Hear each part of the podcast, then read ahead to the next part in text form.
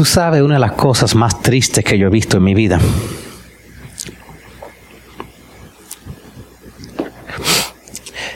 Es ver una mujer que ha estado en una relación donde le pegan. Aguantar por años y a fin salir de esa relación y encontrarse otro hombre que le pegue otra vez.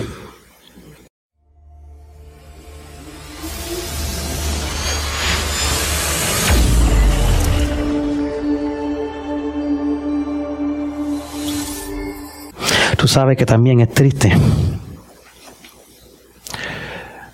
ver, ver un muchacho, un hijo, que haya salido de esa relación, que fue pegado abusivamente. Quizás lo hayan quemado, latigado o golpeado. Y que ese muchacho crezca y se lo haga al hijo de él. Tú sabes que también es deprimiente es ver a alguien que como muchacho haya sido sexualmente abusado y que haga eso otra vez. ¿Han pensado por qué puede que ocurra eso? Quizás nada de eso le ha pasado, pero no han visto quizás en una familia donde quizás haya un abuelo que fue borracho, que no aguantó trabajo, y el hijo salió igual. Y el nieto salió igual. Y el bisnieto salió igual. Borracho o adicto.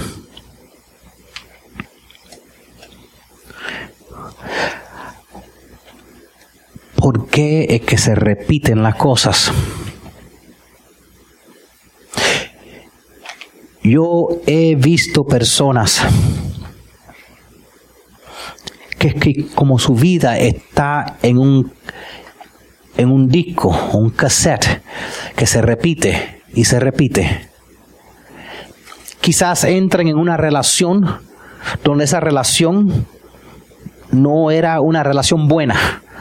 Habían discordia, habían problemas, la persona no trabajaba, lo que sea salían de esa relación y se buscan la misma persona con otro nombre. O será el único yo que he visto a alguien que le pasa eso. Eso se llaman maldiciones generacional. Hay maldiciones hay veces que sin darnos cuenta estamos bajo maldición. A veces yo veo personas y es tan claro darse de cuenta que hay una maldición en su vida, que están repitiendo y reviviendo la misma miseria vez tras vez tras vez en su vida.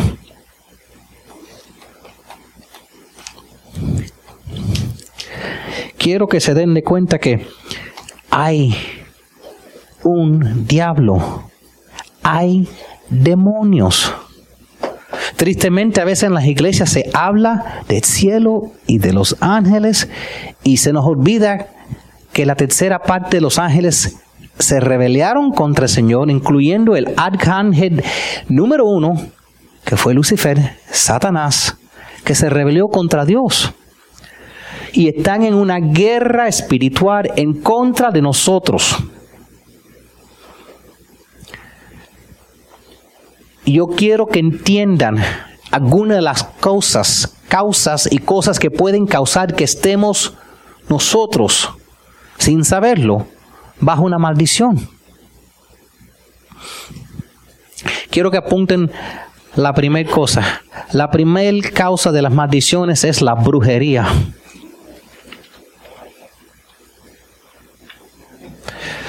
Si esto fuera una iglesia llena de norteamericanos, me dijeron, witchcraft, ya nadie hace eso, los americanos hacen brujería, claro que sí. Pero como nosotros somos latinos, todo el mundo tiene a alguien en la familia y conoce tres más. Porque no están vestidos de blanco por gusto.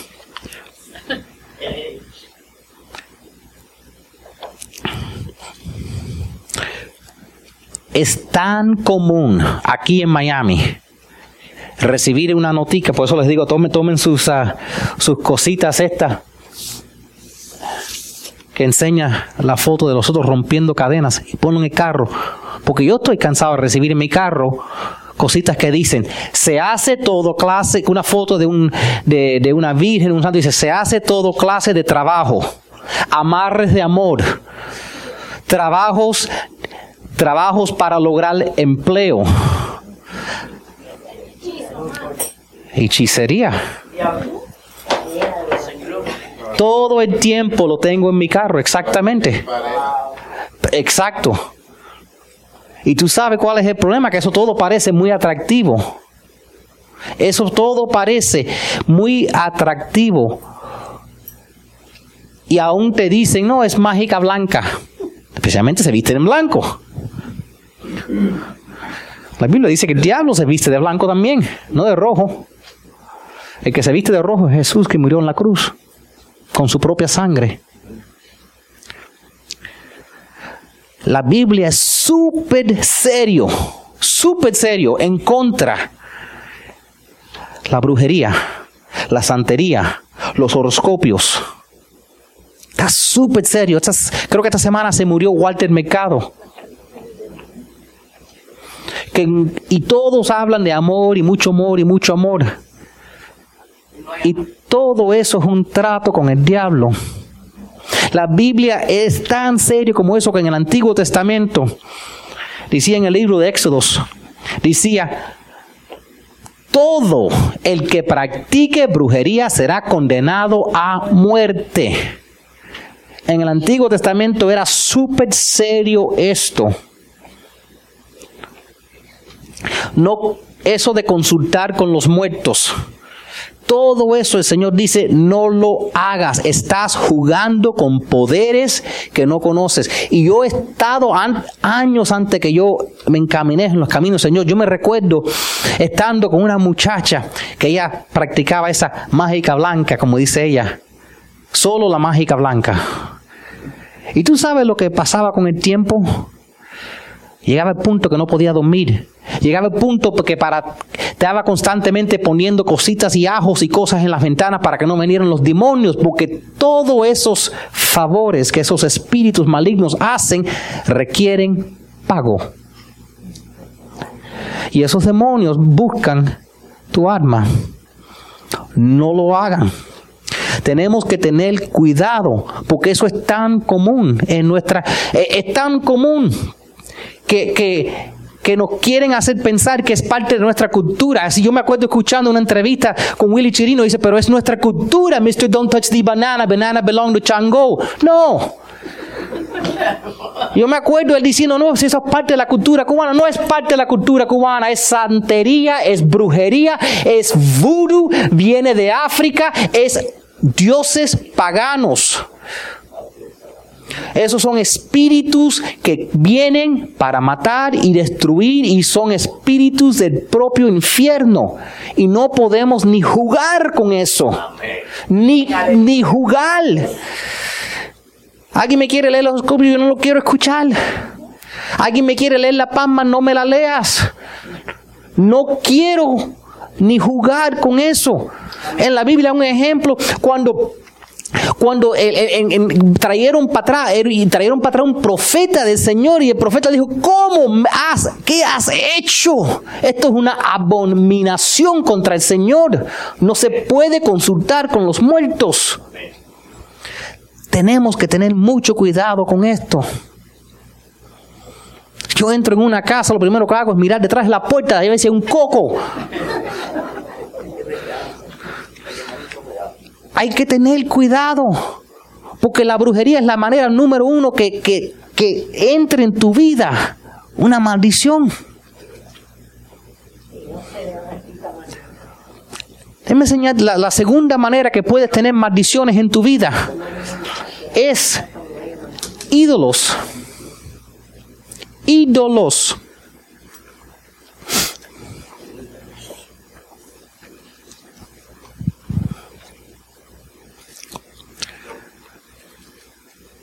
Es aún en casa de personas cristianas, aún en casa de cuando tú menos lo esperas, de personas.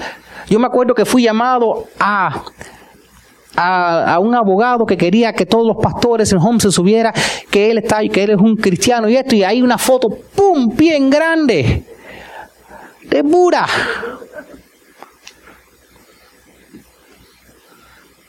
Si tienes un Buda en tu casa, un, gordito o el flaquito, porque hay dos, sácalo. Porque está trayendo maldición sobre tu vida, sobre tus hijos, sobre tu familia, enfermedad y muerte. Y te lo estoy diciendo. Había un caso en la Biblia donde el pueblo de Dios entero perdió una batalla y muchos murieron porque una persona guardó una cosita. A mí no me importa si estás visitando a Cuba o este país y te dieron una cosita. Si es un ídolo, sácalo de tu casa. No me importa cuánto te costó la Santa Bárbara o el San Lázaro. Yo, uno así de grande tenía que me costó muchísimo dinero. Y eso se derritió. Mi papá andaba con, con Santa Bárbara y yo con San Lázaro en el cuello, grandísimo. La verdad es que muchos de esos santos eran personas que amaban al Señor con todo su corazón. Y nosotros hemos hecho el error de adorar el siervo del Señor en vez de adorar al Señor. En la Biblia cuando venían los ángeles, las personas a veces se tiraban de rodillas a los pies de los ángeles y, le, y adorarle y el ángel dice, no, no, no, no, no, no, no, no, no, no, no, hagas eso. Levántate que yo también soy un siervo del Altísimo tenemos que tener cuidado. Cualquiera puede ir y, con, en una clase de amor, una clase de yoga y esto, y te, te ponen un hindú, un buda, una... Eso te trae maldición a tu vida. Sé que son lindos, sé que son adornos, no son adornos, son maneras que maldiciones entran en tu vida. Y, no tienen que tomar mi opinión. La palabra de Dios dice bien claramente cuando miramos cuando miramos el libro de Éxodo y Dios empezó dando sus mandamientos, más importante para Dios que no mates sino adulteres, más importante para Dios dijo, no hagan ídolos ni imágenes de nada que está en el cielo, en la tierra o en lo profundo del mar. No se arrodillen ante ellos ni hagan cultos en su honor. Y a veces la gente, ¿quién hacía culto honor? Si estás cogiendo el, si estás cogiendo el rom y escupiendo en el aire y fumando el tabaco a, Changó, estás haciendo culto en su honor. Si te estás arrodillando y diciendo y cantando algo a, un Buda o algo, estás haciendo un culto en su honor. Tenemos que tener cuidado con esas cosas, porque eso trae maldición en nuestras vidas y en la de nuestros hijos y la de nuestros nietos y la de nuestros tataranietos. Quiero que, entiendan eso. Apunten ahí porque eh, es la tercera causa de las maldiciones en nuestra vida. ¿Sabes lo que es? Herencia herencia. Tú puedes heredar una maldición. Tú puedes mandar una, una empezar una maldición que va entrando a tus hijos, a tus nietos, o, puedes recibirla de anterior. Yo siempre he tenido un problema controlando mi temperamento. Y me recuerdo, y mi papá, peor que yo, y mi abuelo tenía un temperamento tan malo que yo no lo llamaba abuelo. Me acuerdo que al final lo llamaba abuelo hasta que se murió, pero yo lo llamaba, ¿sabes lo que llamaba? El viejo justo. El viejo justo.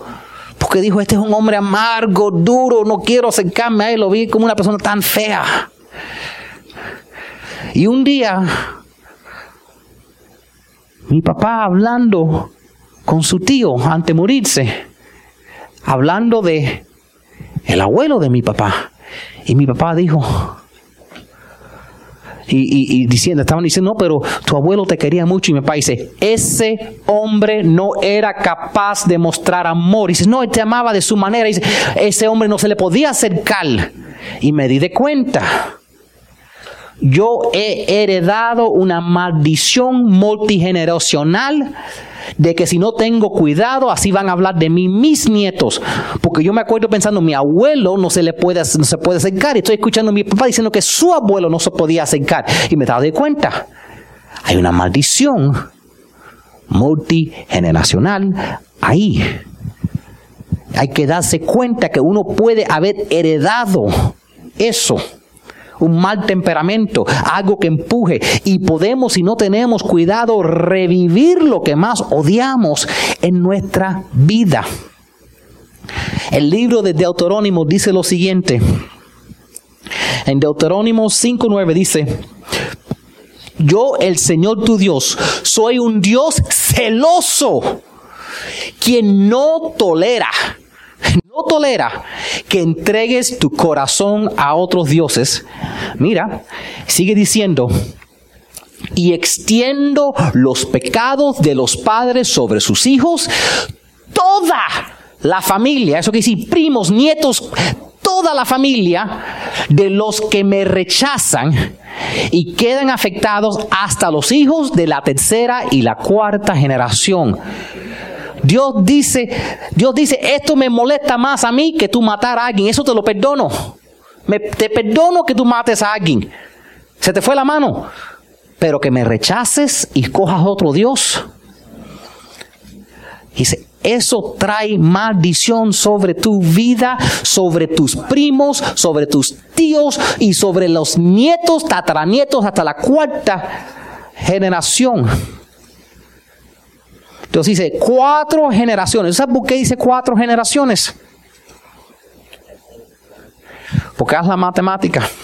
Si uno tiene un muchacho aproximadamente cuando tiene 20 años, se hace padre a los 20, se hace abuelo a los 40 más o menos, se hace bisabuelo, ¿verdad? A los 60 y se hace tatarabuelo a los 80 cuatro generaciones.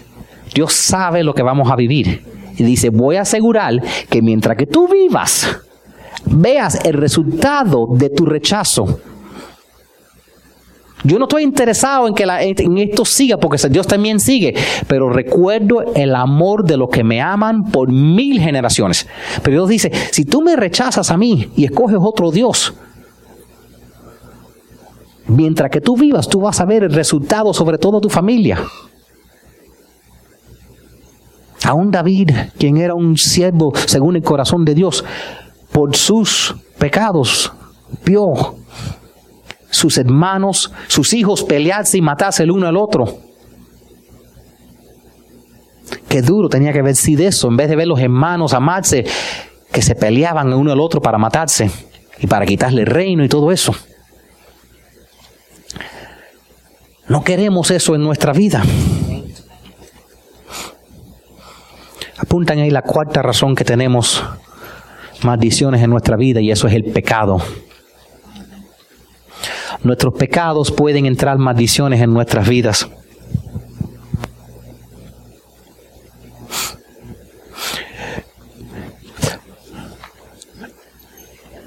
Estadísticamente, si te divorcias, tienes casi un 90% que te vas a divorciar la próxima vez que te cases. No estoy tratando de deprimirlo, no estoy diciendo que no se casen otra vez. Pero el divorcio trae una maldición sobre tu vida. A veces la gente me dice, ay, qué feliz voy a estar. Y le dije, yo no conozco a nadie nunca yo he pasado por eso y yo no conozco a nadie nunca que salga de un divorcio esté feliz más que esa noche quizás que estén celebrando con las amigas o algo así, pero fuera de eso. una desgracia exactamente, una maldición cae sobre su vida y típicamente por los próximos 5, 6, 7 años luchas. Y el que se ha divorciado lo sabe, wow, ¿verdad que sí? Que llevo años luchando para levantarme otra vez. Es como si se me quitó la bendición que tenía de, sobre mi vida.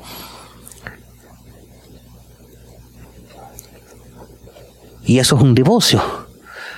Y hay mil otras cosas que nosotros podemos hacer para traer eso. Yo creo que cada vez que mentimos en nuestros taxes, yo creo que cada vez que decimos una mentirita, estamos invitando al diablo que le diga a todo el mundo, que, le, que le diga, oye, le puedes decir mentira a él también porque él también miente. Yo creo que invitamos a alguien que nos miente a nosotros y que nos defraude. Yo creo que cada vez que nosotros hacemos un pecado le estamos dando permiso al diablo que entre en nuestra vida. Cuando robamos una cosita y nadie, ay, esa palabra fuerte, nos robé. Bueno, ¿era tuyo o no? Bueno, estaba en el piso. Le preguntaste al Señor que, que se le acaba de caer del bolsillo si era de él. Tú sabes, a veces, a veces eh, todo el mundo le gusta dormir en la noche. Tú sabes, y giramos las cosas nuestro. Y sé que le estoy hablando fuerte, pero yo no quiero que estemos bajo maldición. Yo he visto personas y con tanto amor he tratado de hablar con ellos porque es tan claro que tienen una maldición sobre su vida. Tienes, si tienes tu casa lleno, lleno, lleno de ídolos, y en cinco o diez años nunca has podido salir de vacaciones sin que termines en el hospital. Y si casi dos o tres meses terminas en el hospital por otra cosa.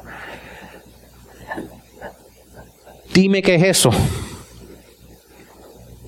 Cada que tienes una cicatriz por cada vacación que has tomado, dime qué es eso. Esos son los ídolos esos que tienes en tu casa y no me digas que son adornos.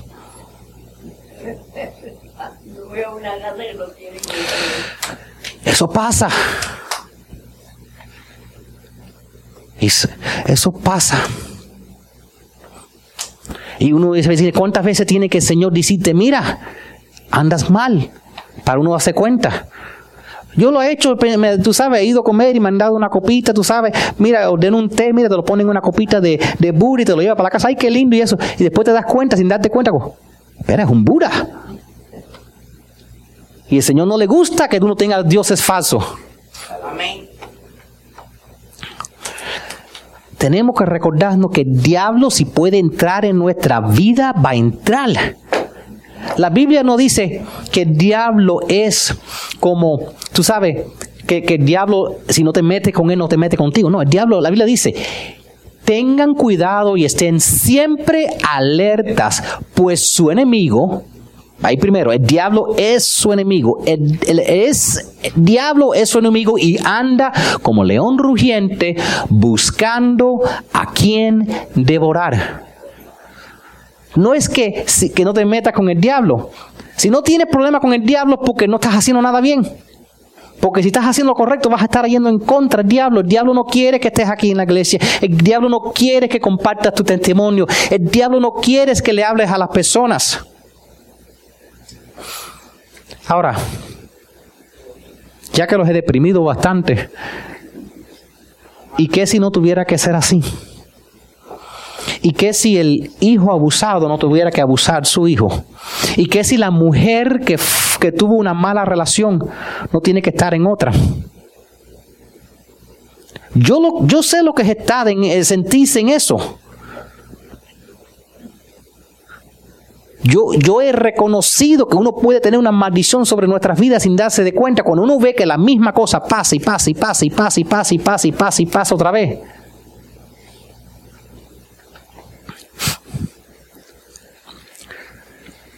Si tú estás, si, si tú estás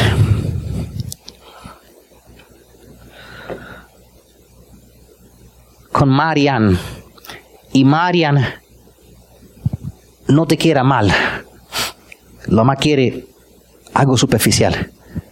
Terminas eso y después vas con Caprila. Y Caprila no quiere nada profundo, solo quiere un día a la semana estar contigo y después que la dejes quieta, nada profundo. Y dejas Caprila Y después vas con Mary. Y Mary, la más quieres un viernes cada vez en cuando verte y después tener su propia vida. Y después vas con esta. Y después vas con aquella. Y ves que las, los nombres y las caras cambian, pero la relación es igual. No me digas que es coincidencia. Porque si le pregunta a otra persona, digo, no, así no es mi relación. Nosotros nos amamos y queremos estar juntos siempre. No sé por qué te está pasando esto a ti. A veces tenemos que darnos cuenta que si la misma cosa está pasando y repitiéndose y repitiéndose y repitiéndose, date cuenta que puedas que tengas una maldición sobre tu vida y estés reviviendo. Y hasta que no rompas eso. Y quiero que sepas que sí se puede romper esa cadena. La imagen que podemos aquí de rompiendo cadenas eso puede que sea una, una, cadena de vicio, una cadena de ira, una cadena de pobreza. La pobreza es una cadena, una cadena, una maldición. ¿No lo crees? ¿No crees que la pobreza es una maldición? Porque es que los hijos de los ricos son ricos. Los ricos, los ricos no le dan su, su dinero a sus hijos hasta que no se, hasta que no se, hasta que no se mueran. ¿Por qué? ¿Y por qué muchas veces los hijos de los pobres son pobres y el pobre también, aunque tienen todas las oportunidades para tener todo lo que quieren en esta vida? Porque si no tenemos cuidado, revivimos y revivimos y revivimos y revivimos y revivimos la misma cosa. Y hay que borrar ese cassette y empezar de nuevo. La maldición no tenemos que cargarla más. No tiene que ser de esa manera. Cristo es la solución. La única solución está en Jesús. No en Jesús con Buda, no en, no en Jesús con otro Dios. Quiero que estén claros, en Jesús y solo Jesús. Porque si estás con Jesús y Buda, Jesús y tu ídolo, estás rechazando a Dios porque Dios dice, no puedes tener dos señores. Amarás a uno y aborrecerás al otro. No puedes tener... Trátalo con tu esposa. Mi amor, te voy a amar con todo tu corazón, pero voy a tener otra. No va a trabajar.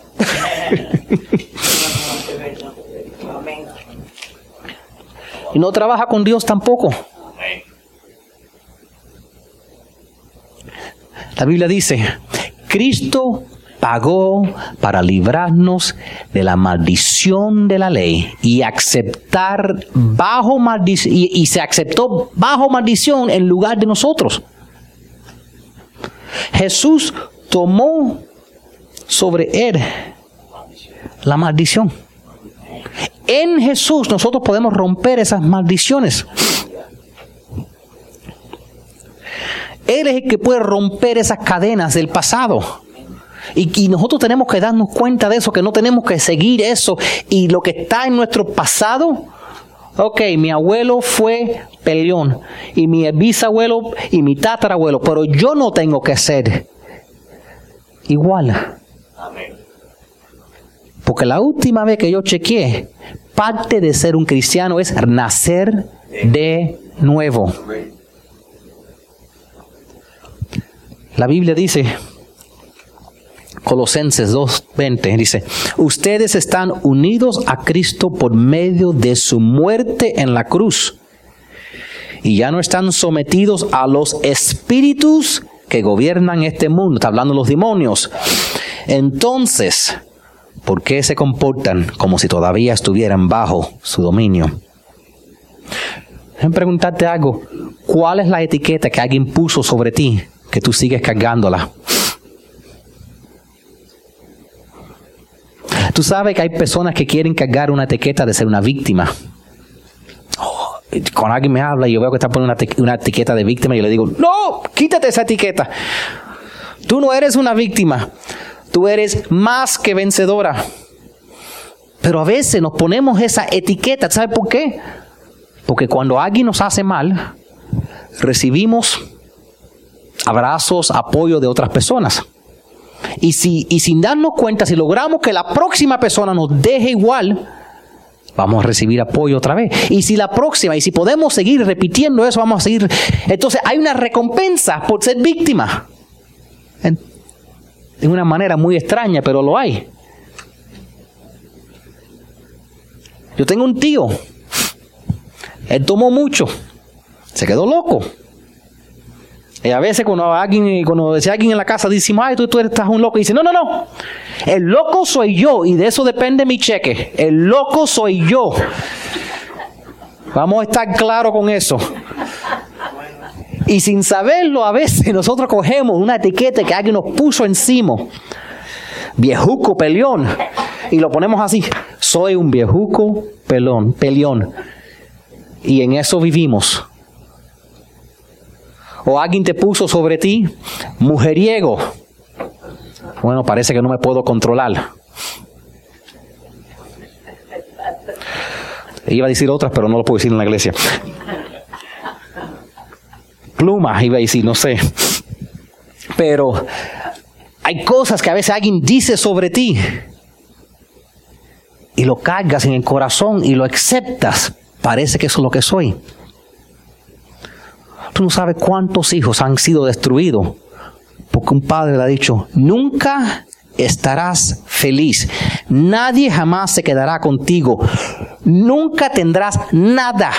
Y ese niño lo ha aceptado porque es un padre que ama en su corazón. O quizás ha sido un mejor amigo.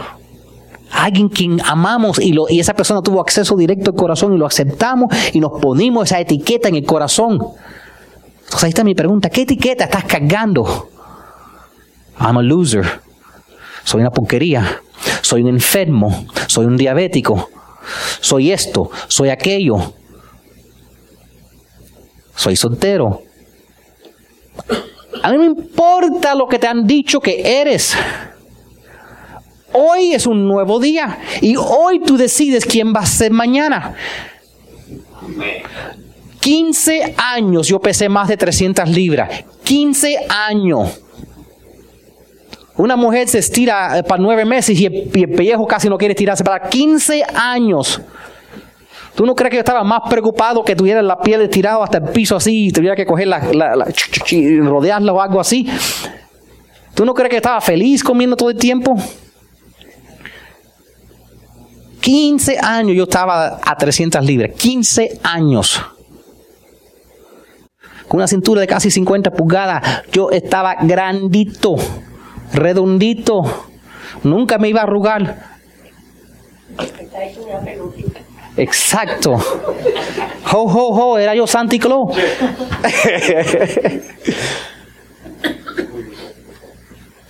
y ahora me levanto en el espejo y a veces tengo que recordarme, ¿quién es ese que me está mirando? ¿Dónde está el gordito? Amén, aleluya. A veces no lo creo. Y tenemos que darnos cuenta que esa etiqueta se puede, que lo que te hayan dicho, no me importa si te han dicho que esa enfermedad es incurable. El autismo es incurable y mi hijo es sanado.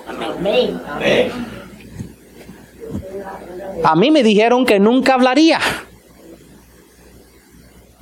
A mí me dijeron que el diabetes es incurable y ya yo no tomo nada para diabetes. A mí me dijeron que la alta presión solo sigue subiendo. Yo llevo años que no tengo tomar. Yo tenía una presión tan alta, pero tan alta, que constantemente me estaban monitoreando porque dijeron, tú eres una bomba, tu corazón es una bomba esperando para explotar.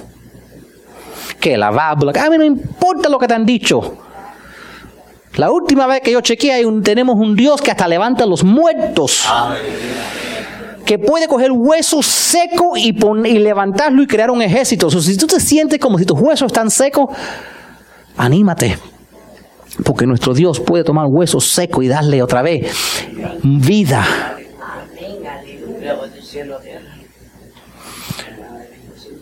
Pero a lo mejor están pensando, pero es que tú no entiendes. Es que me he metido en problema con un vecino y el vecino es brujera. Y esa brujera me, echó algo y, y me dio algo de comer y bla, bla, bla. ¿Sabe lo que dice la Biblia?